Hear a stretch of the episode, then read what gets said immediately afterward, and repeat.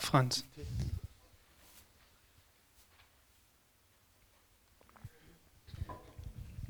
Ja, einen wunderschönen Sonntagmorgen in diesem Jahr, ein gesegnetes neues Jahr. Den Frieden Gottes wünsche ich euch. Wer würde sich gerne heute Morgen herausfordern lassen und einen Schritt des Glaubens gehen? Wer würde das gerne machen? Ist nichts Schlimmes, okay? So, behalt mal deine Entscheidung in deinem Herzen und wenn du nicht die Hand gehoben hast, macht das auch nichts. Das Thema, um das es geht heute Morgen, ist Trost. Wir haben die Bibelstände schon gelesen und da heißt es im Jesaja 66, ich habe das hier vorne auch, da heißt es, ich will euch trösten wie eine Mutter ihr Kind. Das ist die Jahreslosung, die nicht nur wir jetzt hier haben, sondern die einen sehr großen Kreis hat. Trost. Die Herausforderung, die heute Morgen an dich ergeht, ist eine, die dich selbst betrifft und die auch die anderen betreffen wird. Denk mal darüber nach. Vielleicht hast du darüber schon nachgedacht, weil das Jahr zu Ende gegangen ist. Da macht man sich ja so manch einen Gedanken. Ne? Man überlegt, was war vielleicht gut, was war weniger gut, was möchte ich vielleicht nächstes Jahr ändern. Vielleicht ist man dazu auch noch gar nicht gekommen. Es kann sein, dass der ganze Weihnachtsstress und das, was so vorher gewesen ist, die Besuche, dass die uns so herausgefordert haben, dass man da gar nicht zu gekommen ist. Aber das macht nichts, weil Gott mit uns ist. Amen. Und heute Morgen geht es eben darum zu sagen, kann ich behaupten und kann ich einen Punkt finden in meinem Leben, vielleicht im letzten Jahr, wo ich getröstet worden bin.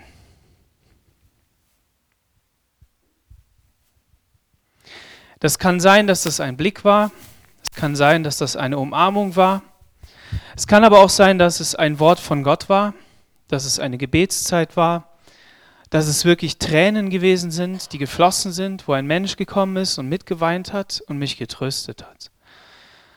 Was auch immer es ist, ich möchte dich jetzt einladen, nach vorne zu kommen und dich hier in einer Reihe mit aufzustellen.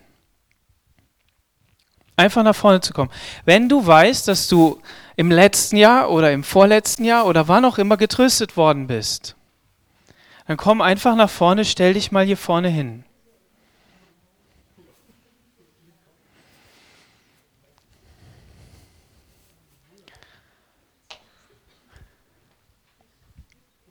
Kommt, je schneller wir das machen, desto schneller geht es weiter.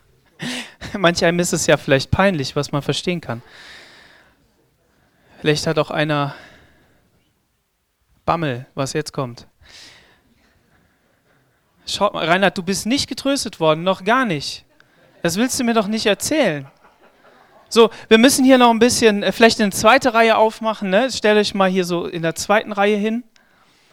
Kommt, kommt, stellt euch mal hintereinander, sodass das ordentlich aussieht. Okay, einige von euch sind sitzen geblieben. Ich zwinge euch jetzt nicht. Ich glaube euch nicht, dass ihr nicht getröstet worden seid. Vor allen Dingen dem Reinhard nicht. Aber das macht nichts. Warum? Weil jeder von euch, der hier vorne steht, sagt, ich bin getröstet worden durch irgendetwas. Ich frage jetzt mal fünf Leute, ähm, wodurch sie getröstet worden sind. Und du brauchst nur einen Satz sagen. Durch eine Umarmung, durch Gottes Wort, durch eine Prophetie, durch Gebet oder was auch immer. Okay? Also keine lange Story. Durch einen Bibelvers. Siehe, dein König kommt zu dir. Durch eine Umarmung von einer Schwester, die weit, weit herkam. Durch ein Gebet. Und auch auf der anderen Seite. Dass der Herr zu mir gesprochen hat. Durch ein Gebet. Halleluja. Es sind viel, gibt viele Möglichkeiten, getröstet zu werden. Und es ist von euch wirklich eine richtig gute Sache, dass ihr das gemacht habt, gesagt habt, ich bin getröstet worden. Setz dich heute Nachmittag hin, schreib das auf in deinen Kalender, auf diese erste Seite vielleicht des Jahres, in diesen ersten Sonntag, schreibst dir auf, wo du getröstet worden bist. Und wenn die Seite nicht ausreicht, dann nimmst du die zweite, die dritte, die vierte Reihe, Seite und schreibst all die Tröstungen auf. Dass du es festmachst im Glauben und sagst, Herr, ich will daran anknüpfen. Ich will weiter getröstet werden. Und ihr anderen fühlt euch nicht traurig, sondern ihr sagt, okay, ich kann mich nicht da vorne hinstellen und sagen, ich bin getröstet worden. Aber das Gute ist, dass Gott sagt, ich will dich trösten. Und wenn du sagst, ich bin nicht getröstet worden, auch wenn du hier vorne stehst und sagst, ich habe Ereignisse in meinem Leben, da bin ich noch nicht getröstet worden, ich möchte dir heute Morgen sagen, Gott möchte dich da trösten. Weil unser Gott ist ein Gott des Trostes. Und so brauchen wir nicht verzweifeln. Und selbst da, wo wir verzweifeln, da können wir trotzdem zu Gott rennen und sagen, ich bin ehrlich mit dir, ich sag dir, in dem und dem Punkt geht's mir nicht gut.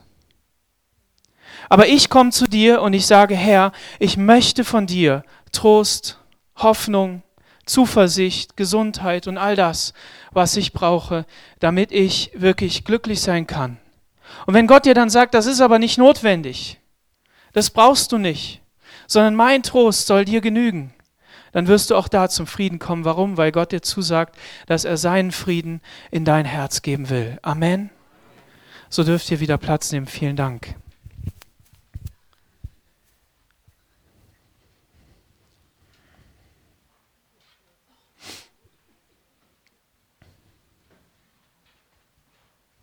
Ja, es gibt so viele Ereignisse in unserem Leben, die uns, die uns ablenken von den Momenten, in denen Gott zu uns redet. Ist es so? Von den Momenten, in denen Gott indirekt redet, indem er jemanden beauftragt, dir etwas Gutes zuzusagen, dir eine Umarmung zu geben, ein Lächeln oder was auch immer. Und dann kommt so viel darüber, dass es platt gebügelt wird, dass es überschüttet wird und wir das gar nicht mehr sehen. Und deshalb ist es umso wichtiger, an solchen entscheidenden Momenten wie ein Jahresanfang, das wirklich nochmal so rauszuholen und zu sagen, ich bin getröstet worden, um das es heute Morgen geht. Und ähm, ich habe euch ein paar Bilder mitgebracht. Und auf dem ersten Bild, da sehen wir ähm, so eine kleine Maus, die kennen wir vielleicht, die ist ein bisschen unscharf hier bald scheint wieder die Sonne. Ne? Also ich meine, es regnet unter dem Regenschirm hier. Das kann eine Ermutigung sein. Ich betone das Wort kann. Ich weiß nicht, wenn, wenn ich wirklich traurig bin und mir sagt jemand, da scheint, bald scheint da wieder die Sonne, dann hilft mir das manchmal recht wenig. Das nächste Bild heißt, die Wunden der Gegenwart werden geheilt durch die konstruktiv, durch konstruktive Gedanken an die Zukunft. Ah, das ist ja mal ein Spruch. Ne? Die Wunden der Gegenwart werden geheilt durch die konstruktiven Gedanken an die Zukunft. Also den Glauben möchte ich haben, wenn das ausreichen sollte. Okay, das wird schon wieder. Gibt es auch. Ne? Ich glaube, da tröstet das Bild mehr als der Spruch, oder? Okay, das nächste. Sag Bescheid, wenn ich dir irgendwie helfen kann. Manchmal ist das eine Ausrede, ne? aber manchmal weiß man auch wirklich, dass es so ist. Und da kann man sich darauf verlassen, dass dieser Mensch einem wirklich hilft. Und dann gibt es da noch so ein Bild, das ist eine Sache, ne? Das hat was mit Perspektive zu tun. Kopf hoch.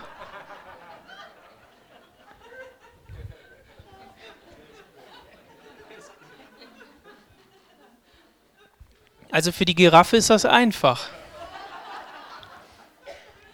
Für die Giraffe ist das einfach. So ein bisschen erlebt man das ja in München auch. Manche wohnen ja von euch so in so einem Alpenpanorama, ne? die gucken aus dem Fenster und gucken einfach auf das schöne Alpenpanorama und manche leben im Tal. Ne? Ja. Gucken irgendwie eine graue Wand an. Also, ich habe das extra mitgebracht, weil ich gedacht habe, Mensch, Sprüche gehören zum Trost auch dazu, nämlich sie sind nur Sprüche. Ich habe gestern ein Erlebnis gehabt, wir sind ja gestern nach Hause gefahren, hierher von meinen Eltern und ähm, wir waren da bei McDonald's und ich war sehr froh darüber, dass meine Kinder nicht so lange rumgebettelt haben, bis wir da wieder irgendwie viel gekauft haben. Ähm, und als wir so diesen McDonald's verlassen haben, ähm, da war rechts neben der Tür eine Frau und die hat bitterlich geweint. Er hat so bitterlich geweint und so verzweifelt geweint, dass ich wusste, da muss etwas passiert sein, was entweder ein schrecklicher Unfall war oder wo jemand vielleicht sogar gestorben ist. Und ich habe zu meinen Kindern gesagt, komm, wir gehen einfach weiter, weil da war ihr Mann oder wie auch immer. Und ich wusste genau, wenn ich in dieser Situation zu der Frau gehe, dann wird das nicht viel helfen. Dann wird sich das vielleicht so anhören wie so ein Spruch. Weil wenn du dann, wenn du in einer wirklich verzweifelten Lage kommst und sagst, ja, Gott wird dir helfen, oder ein Wort gibst, dann nimmt der Mensch das zunächst mal nicht an. Ich weiß nicht, wie dir das geht. Aber zuerst ist da erstmal dieser tiefe Schmerz. Ja, warum hat Gott das denn nicht verhindert? Es ist so wichtig, dass wir verstehen, dass wir nicht in jeder Situation und Lage alles sagen können. Und dass es auch Momente gibt in unserem Leben, die wir einfach aushalten müssen. Wo wir nicht gleich mit einem Spruch, mit einem tröstenden Wort kommen können, sondern wie es im Wort heißt, weint mit den Weinenden und trauert mit den Trauernden. Dass dieser Schmerz wirklich erstmal ähm, rausgeschrien wird, dass das erstmal rausgeht.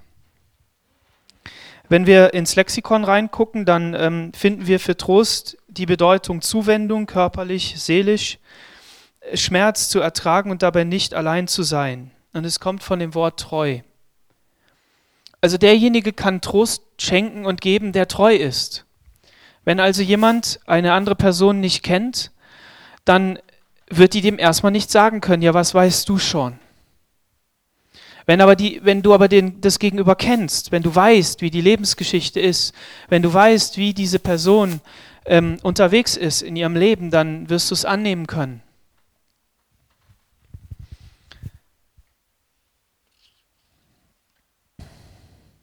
In der Bibel finden wir auch solche Verse im, im Prediger 4, Vers 1 bis 3, da heißt es, dann wieder sah ich, wie viele Menschen auf dieser Welt ausgebeutet werden.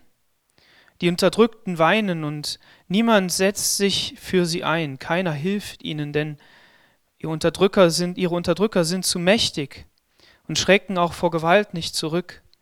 Wie glücklich sind doch die Toten, sie haben es viel besser als die Lebenden. Noch besser aber geht es denen, die gar nicht erst geboren wurden. Sie haben das schreiende Unrecht auf dieser Welt nie sehen müssen. Wenn wir an all diese vielen denken, die wirklich unterdrückt sind von Menschen, die Gewalt anwenden, wenn ich dann nur an Nordkorea denke. Ich daran denke, in Afrika, wo, wo Leid und Elend ist, oder was jetzt im Bereich der ISIS passiert. Überall da, wo Tyrannen sind. Aber auch in unserem Land, wo Menschen verzweifelt sind, weil häusliche Gewalt da ist, weil Menschen da sind, die sie unterdrücken, weil da einfach ein System des Grauens und Schreckens ist. Dann trifft das hier wohl zu. Und wenn man eben auf dieses Leben schaut, dann muss man sagen, ja, es ist eine auswegslose Situation. Menschlich gesehen hat man da keine Hoffnung. Klagelieder 1, Vers 2 heißt es, sie weinen, sie weint und weint die ganze Nacht, die Tränen laufen ihr übers Gesicht, unter all ihren Liebhabern ist niemand, der sie tröstet. Alle Freunde haben sie verlassen und sind nun ihre Feinde. Jerusalem. Eine Stadt, die eigentlich dazu bestimmt ist, wirklich in Freude und Glanz und Herrlichkeit da zu sein, weil ihr Retter da ist, aber die auch eine Zeit erleben musste, die genau so beschrieben werden kann. Muss das uns verzweifeln lassen? Als Menschen ja. Weil was hast du für eine Möglichkeit? Jeder weiß, dass materieller Wohlstand und all diese Güter, die wir haben, niemanden wirklich tröstet, niemanden wirklich hilft dass es in, in, in Häusern, in denen Reichtum ist, oft gar nicht so fröhlich zugeht, wie das nach außen hin scheint. Mein Schwiegervater hat mir erzählt, er war auf einer Familienfeier jetzt gewesen über Weihnachten und hat da mit einer Schwester und seiner Frau gesprochen und ähm, die sah immer so toll aus und da war alles super. Und nach außen hin hat die wirklich alles gehabt und die ist verzweifelt weil sie Dinge in ihrem Leben hat, über die sie nicht wegkommt. Weil sie nicht weiterkommt, weil sie Gott nicht hat. Ja, was sagst du dann? Mein Schwiegervater hat dann angefangen zu erzählen, er ist Missionar gewesen. Er ist ein gläubiger Mann und hat so viele Wunder erlebt, wo Christen gesagt haben, wo Missionare gesagt haben, du kriegst keine Visa für Brasilien. Du bekommst dieses Grundstück nicht, was eigentlich dir zusteht. Und er hat gesagt, ich überhebe mich darüber nicht, aber das Einzige, was ich tun kann, ist beten. Und Gott hat Gnade geschenkt. Das Visa, was meine Frau und ihre Familie bekommen hat, das wurde vom, vom Präsidenten des, des Parlaments unterschrieben in Brasilien. Und jeder hat gedacht, wow, was ist das für ein Mann, was für Beziehungen hat der? Er hat sich gewundert, ich habe keine Beziehung, ich habe Gott. Aber ich weiß auch aus eben meiner Familie, angeheirateten Familie, dass nicht alles, was sie sich gewünscht haben, erfüllt worden ist. Nicht jede, jedes Gebet ist erfüllt worden und trotzdem bleiben wir dran. Die Frage ist, welche Perspektive hat Gott auf unser Leben? Und im 1. Mose 1, Vers 1, da heißt es, am Anfang schuf Gott Himmel und Erde. Noch war die Erde leer und ohne Leben, von Wassermassen bedeckt, Finsternis herrschte aber über dem Wasser, schwebte der Geist Gottes. Da sprach Gott, Licht solle entstehen, und es wurde hell. Gott sah, dass es gut war.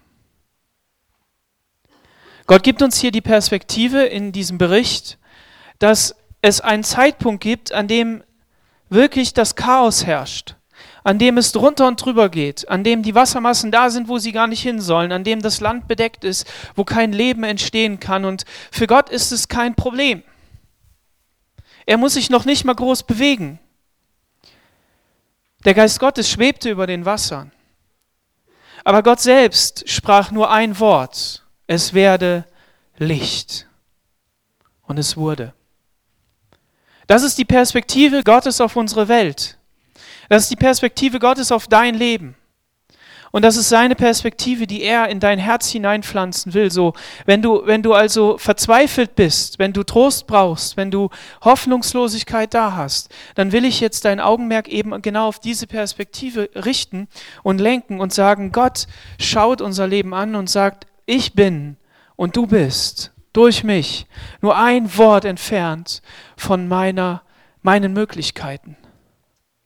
Von der Hoffnung, die ich geben kann, von dem, was, was geschehen kann, was möglich ist. Im Lukas Kapitel 4, Vers 18 heißt es, der Geist des Herrn ruht auf mir, weil er mich berufen hat. Er hat mich gesandt, den Armen frohe Botschaft zu bringen ich rufe Freiheit aus für die Gefangenen, den Blinden sage ich, dass sie sehen werden, und den Unterdrückten, dass sie bald von jeder Gewalt befreit sein sollen. Ist das schon vollumfänglich erfüllt? Ist jeder Gefangene frei? Nein. Aber gleichzeitig bedeutet es, dass Gott diesen Weg frei gemacht hat, dass er die Möglichkeit geschafft hat, dass jeder frei werden kann dass Blinde sehen werden können. Vorher war das nicht möglich. Es ist nicht so, dass unsere Welt, in unserer Welt jede Möglichkeit offen stand. Es war nicht möglich, einfach so zu Gott zu kommen. Gott hatte sich einen Weg überlegt, wie das gehen kann, aber da stand dieses Gesetz dazwischen. Wenn du nicht zum Volk Gottes gehört hast, konntest du Gott nicht einfach begegnen. Aber Gott hat gesagt, ich will diesen Weg frei machen, dass jeder, der an mich glaubt, nicht verloren gehen muss, sondern ewiges Leben hat. Und das ist dieser Messias, dieser trostbringende Messias, der gekommen ist, zu Ehren dem wir dieses Fest gefeiert haben, Weihnachten. Und wenn wir dadurch in dieses neue Jahr hineingehen und es da heißt, ich will trösten, wie eine Mutter tröstet, ja, wie tröstet denn eine Mutter? Wie tröstet eine Mutter? Könnte man das beschreiben? Ich würde behaupten, man müsste es versuchen. Aber ich bin mir nicht sicher, ob selbst eine Mutter das beschreiben könnte. Ob das überhaupt möglich wäre. Woher kommt denn dieser Muttertrost? Das Coole ist ja, dass jeder von uns den erlebt hat. So könnt ihr nicht behaupten, bist ja keine Mutter, weißt ja nicht, woher das, wie das geht. Ich war mal im Mutterleib. Du auch. Der Einzige, der behaupten könnte, er wüsste nichts davon, ist Adam gewesen, okay? Und Eva. Nein, wir waren in, in diesem Mutterleib und da war, da war diese vollkommene Geborgenheit.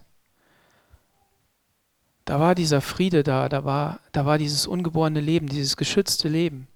Und auch wenn wir daran keine konkrete Erinnerung haben, so wissen wir doch, dass das da war und dass wir wissen, weil wir das erforscht haben, dass wir uns danach sehnen. Wir sehnen uns nach diesem Frieden. Und dieser Friede ist noch viel tiefer, noch viel weiter, noch viel höher. Warum? Weil Gott dieses Leben geschenkt hat und weil wir uns nach Gott sehnen. Und ich habe mit meiner ältesten Tochter habe ich gesprochen, als sie in diesem Mutterleib war. Und ich habe mit ihr geredet jeden Abend.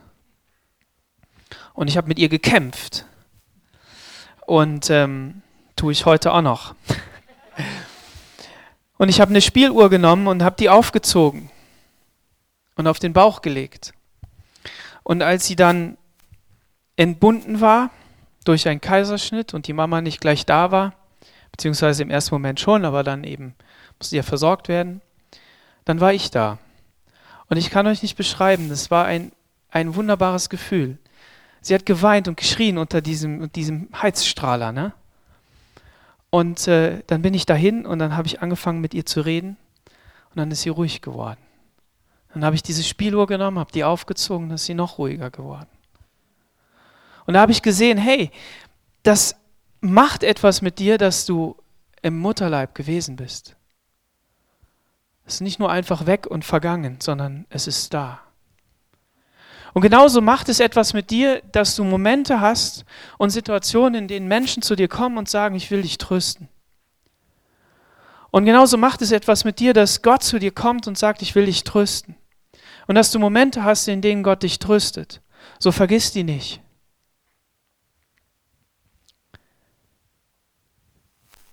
Gott hat uns einen Trost gegeben, den er uns offenbart hat in Jesus. Das ist ein Trost der Ewigkeit.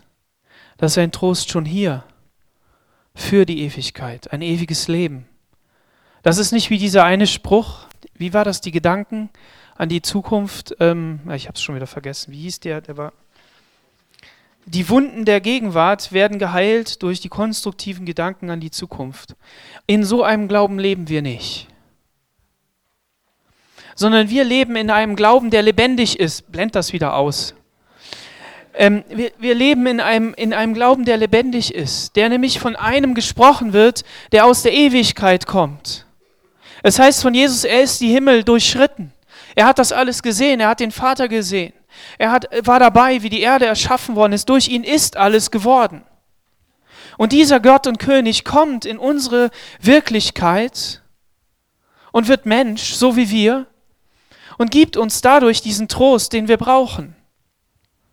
Es würde uns nichts helfen mit konstruktiven Gedanken an die Zukunft. Es würde uns nicht helfen, uns wegzumeditieren aus, unserer, aus unserem äh, momentanen Zustand. Aber es hilft uns, ins Gebet zu gehen und zu sagen, Herr Jesus, ich möchte dir begegnen.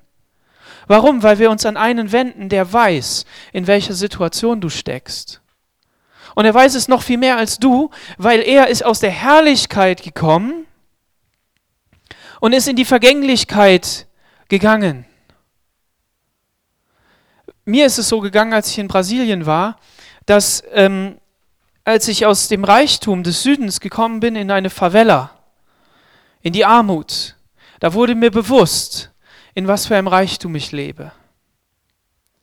Und als wir von da wieder in den Reichtum Rios gegangen sind, an den Tijuca, den Nachbarstrand vom Copacabana und oben auf diesem Plateau gelegen haben bei einem Pastor in seinem Haus und Gott hat ihn gesegnet, da habe ich gedacht, boah, ist das krass. Das hat mich fast zerrissen.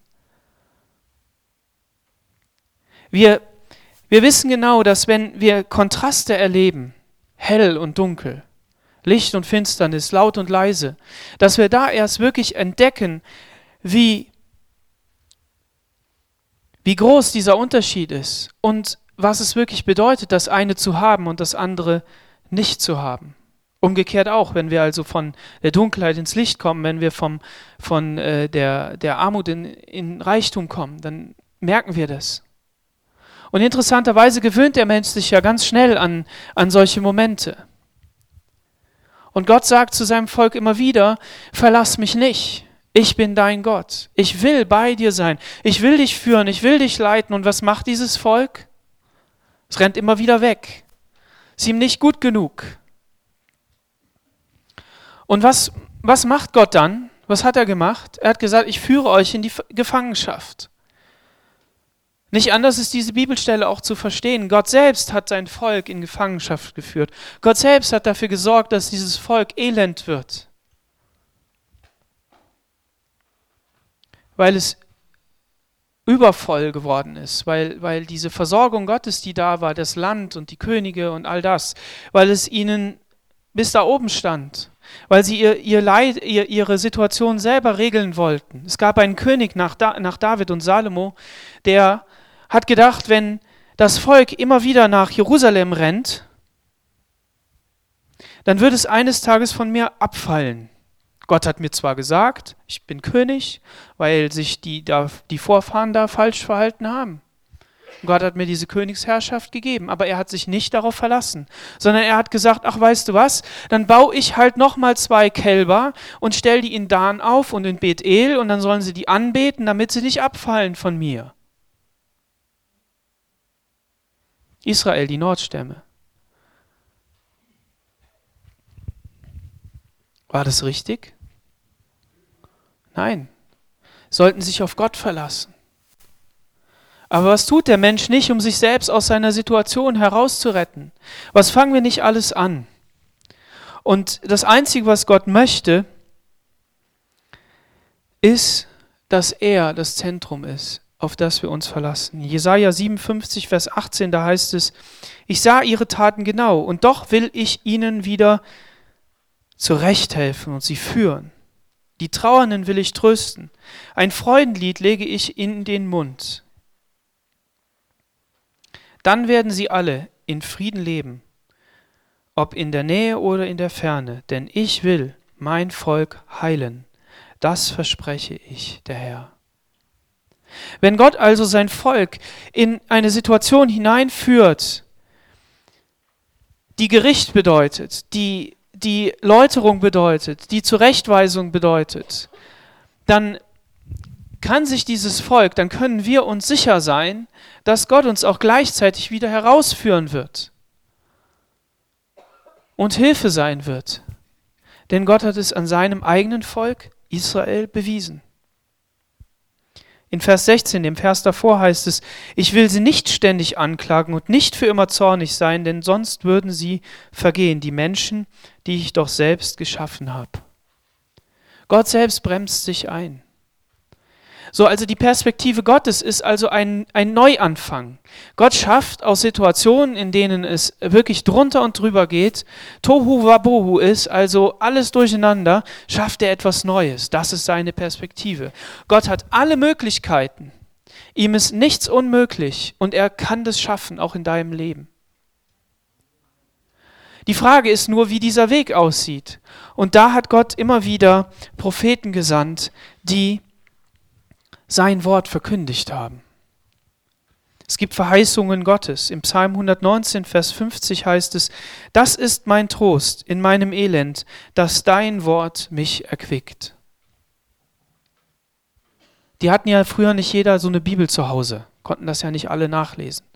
Aber heute hast du mehrere zu Hause. Bestimmt. Und wenn nicht zu Hause, dann im Internet.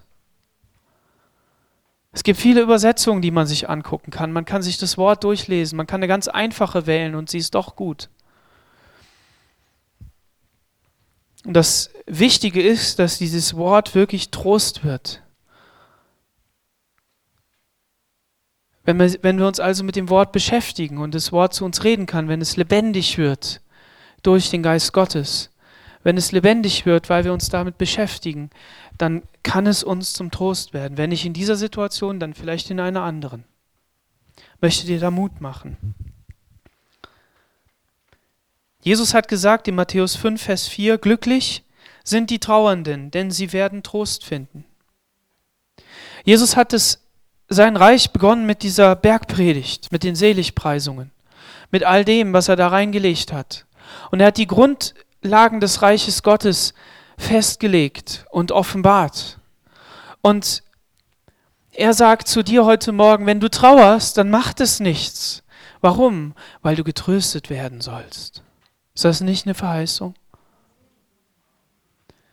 Und sie kommt von keinem Geringeren als Jesus Christus selbst.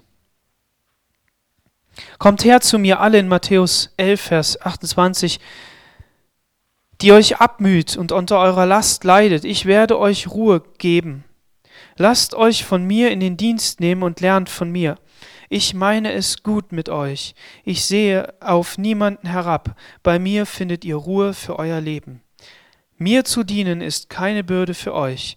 Meine Last ist leicht.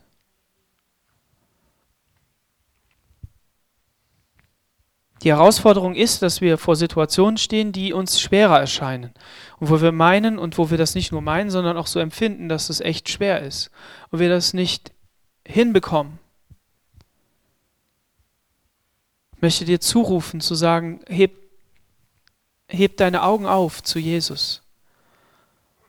Such ihn darin. Versuch nicht selbst die Antwort zu finden. Erpress dich nicht und sag, ja, wenn Gott dann nicht antwortet, dann kann er ja nicht sein oder dann will ich Zweifel zulassen oder was auch immer. Sondern lass uns wirklich neu in diesem Jahr Trost bei Gott suchen und sagen, Herr, tröste mich, gib mir, gib mir aus deiner Fülle. Lass wirklich dein Wort in meine Situation hinein rufen und Neues hervorrufen, so wie du es am Anfang getan hast. Wenn wir das erleben, wenn wir Verzweiflung erleben und wenn wir erleben, was es bedeutet, nicht weiterzukommen und zu Gott zu rufen und zu schreien und zu sagen, Herr, hilf mir. Und als ich Prophetien durchgelesen habe von diesem Jahr, von letztem Jahr, dann habe ich gemerkt, wie das wahr ist, was Gott da gesagt hat und wie sich das erfüllt hat und wie manches noch nicht erfüllt ist. Und es hat mir Hoffnung gegeben für die Zukunft, weil ich gesagt habe, Gott, mein Leben ist in deiner Hand. Dann können wir zu einem anderen gehen und sagen, ich brauche dir keinen Trost zu schenken, aber ich kenne jemanden, durch den kann ich Trost dir schenken. Schau nicht auf mein Leben, schau nicht auf mich, aber ich will dich trösten. Ich will dir etwas geben von dem, was ich erlebt habe, von Jesus selbst. 1. Korinther 14, Vers 3, da heißt es, wer aber eine prophetische Botschaft von Gott empfängt, kann sie an andere Menschen weitergeben. Er hilft ihnen, er tröstet und er ermutigt sie. So, wenn du also ein Wort von Gott hast, hab den Mut, hinzugehen und ihm das zu sagen, deinem Nächsten, deiner Nächsten. Das bedeutet ja nicht nur hier sonntags morgens im Gottesdienst, dass du dann nach vorne kommst und das allen sagen musst, sondern wenn du etwas empfindest von Gott, dann geh hin, leg deine Arme um die Person und sag, ich müsste, möchte dir etwas sagen, prüf das mal, überleg mal, ob das was für dich ist. Bete darüber. Es tröstet. Der Geist Gottes ist der Tröster, der uns wirklich trösten kann. Im 2. Korinther 1, Vers 3, da heißt es, gepriesen sei Gott, der Vater unseres Herrn Jesus Christus, der Vater voller Barmherzigkeit, der Gott, der uns in jeder Not tröstet. In allen Schwierigkeiten ermutigt er uns und steht uns bei, so dass wir auch andere trösten können, die wegen ihres Glaubens leiden müssen. Wir trösten sie, wie Gott auch uns getröstet hat. Weil wir Christus gehören und ihm dienen, müssen wir viel leiden, aber in ebenso reichem Maße erfahren wir auch seine Hilfe. Das Reich Gottes besteht nicht im absoluten menschlichen Triumph, sondern das Reich Gottes besteht darin, dass es verfolgt ist und dass es viel leiden muss und dass wir durch Leid gehen müssen. Wenn wir in die Geschichte hineinschauen, wenn wir in die Kirchengeschichte hineinschauen, in die Geschichten unserer Geschwister, die gelebt haben und die auch noch leben. Und ich habe euch ja von diesem Buch erzählt, ähm, von Open Doors, wo acht Berichte drin sind, in denen Menschen berichten, wie sie verfolgt sind, dann ist es nur ein Spiegelbild davon, von dem, was, was geschieht. Aber wie gesagt, wenn wir in die Geschichte hineinschauen, dann war die wahre Kirche Jesu, die wahre Gemeinde Jesu immer verfolgt, immer. Diese Freiheit, die wir erleben dürfen, ist wirklich ein Gnadengeschenk Gottes. Das heißt nicht, dass wir uns selbst Leiden auferlegen müssen und sagen müssen, ja, wir müssen möglichst irgendwie leiden. Irgendwie alles daran setzen, dass die Menschen uns komisch finden und verfolgen. Aber auf der anderen Seite bedeutet es auch, dass wir uns der Lüge nicht hingeben müssen, dass alles immer im Triumph ist. Sondern dass wir einfach sagen, Herr, wir sind dankbar für all die Momente, in denen du uns begegnest und wir Herrlichkeit erleben. Aber gib uns Gnade, dass wir gestärkt sind, dass wir getröstet sind, dass wir wahren Trost haben, nicht verzweifeln in Situationen, in denen wir ganz unten durch müssen. Und ob das in deinem eigenen persönlichen Leben ist oder ob das im Leben der Gemeinde Jesu ist, im Allgemeinen. Warum? Weil Gott möchte uns trösten, wie eine Mutter tröstet. So tief, so beruhigend und so wahr, auch wenn sie es selbst gar nicht weiß. Aber diese zärtliche Umarmung, dieses Drücken an die Brust, zu sagen, es ist alles gut, ich bin da, das brauchen wir. Und vielleicht hast du keine Mutter mehr, vielleicht hast du auch keine erlebt, weil sie gestorben ist oder was auch immer. Gott möchte dir sagen, komm zu mir und lass dich von mir trösten. Ich möchte dir wirklich einen echten Frieden schenken in dein Herz. Wahren Shalom, dieses Wort Shalom, was wirkliche Gegenwart Gottes bedeutet, was bedeutet, dass Gott dir wirklich alle Tränen eines Tages auch wirklich abwischen wird. Das ist die Perspektive. Die Perspektive ist, dass Gott gesagt hat, eines Tages, in Offenbarung 21, Vers 4, eines Tages wird er alle Tränen abtrocknen. Da wird es keine Not mehr geben, da wird es kein Leid mehr geben aber ich bin schon da. Komm zu mir. Ich will dich wirklich trösten. Und ich habe ganz am Anfang gesagt, dass es wichtig ist, dass wir auch in diese Not hineinkommen und dass wir der begegnen und dass wir der wirklich Angesicht zu Angesicht stehen und sagen, ja, menschlich würde ich verzweifeln, aber es gibt einen Strohhalm. Und es ist mehr als ein Strohhalm, es ist ein Anker. Und dieser Anker ist bei Gott festgemacht und ich will ihn mal anrufen und mal sehen, wer hier triumphiert. Ob, ich, ob, ob die Not triumphiert, ob ich verzweifle oder ob Gott meine wahre Hilfe ist. Meine wahre, meine wahre Hoffnung. Und wenn ich da offen das sage, dann sage ich, ich will das auch so erleben. Ich habe das noch gar nicht, wahrscheinlich noch gar nicht voll begriffen.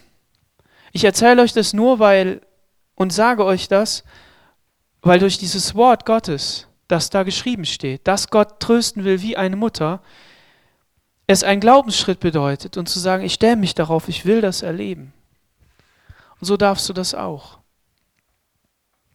Und ich möchte dich einladen, dass du nach vorne kommst. Das Lobpreisteam wird nochmal ein Lied oder zwei spielen.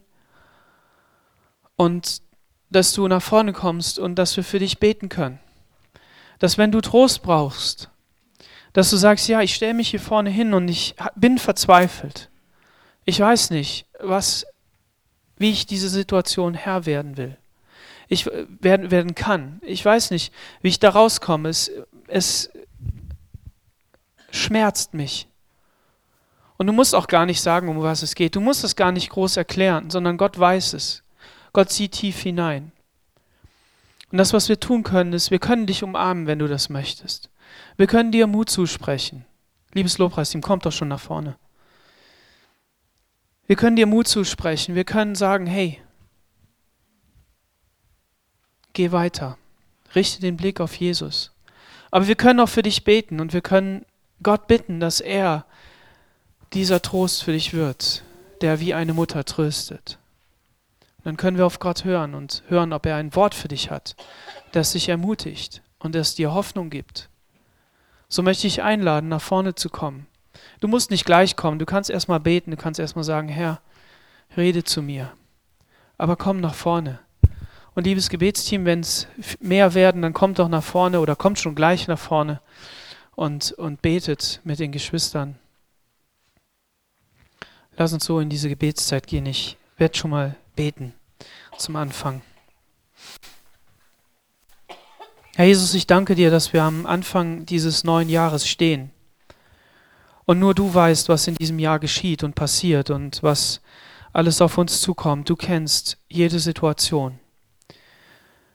Aber Jesus, du hast die ganze Welt in deiner Hand und du regierst und du bist mächtig aus Gefangenschaft herauszuführen. Du bist mächtig, Ketten zu sprengen und du bist auch fähig und in der Lage zu bewahren, Herr.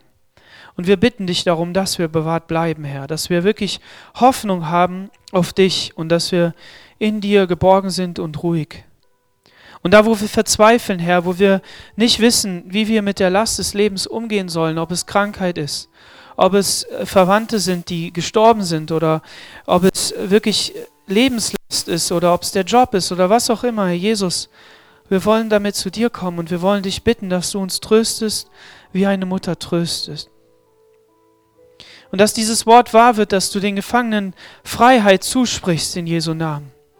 Dass Blinde sehen werden Herr, dass alles Bedrückte wirklich in Freude sich umwandelt. Herr, ich bete darum, dass du jedem Einzelnen persönlich begegnest, dass wir Zeiten haben im Gebet mit dir, in der Gemeinschaft mit dir, in der Natur, wo auch immer, Herr, in denen du uns zurufen kannst, du bist mein Kind, ich hab dich lieb. Und jeder, der dich noch nicht angenommen hat, Herr, dass er zu dir rufen kann, Gott, errette mich aus meiner Situation, aus meiner Not und meiner Lage und lass mich wirklich in dir geborgen sein. Herr, wir wissen, dass das Leben drunter und drüber gehen kann, aber es ist so schön zu sehen, Herr, dass es für dich kein Problem ist, weil du kannst einfach nur sprechen und es wird sich verändern. Halleluja. Und dafür preisen wir dich. Du bist der Gott allen Trostes. Du bist dieser Fels in Ewigkeit, der nicht wankt. Halleluja. Und dafür preisen wir dich. In Jesu Namen. Amen.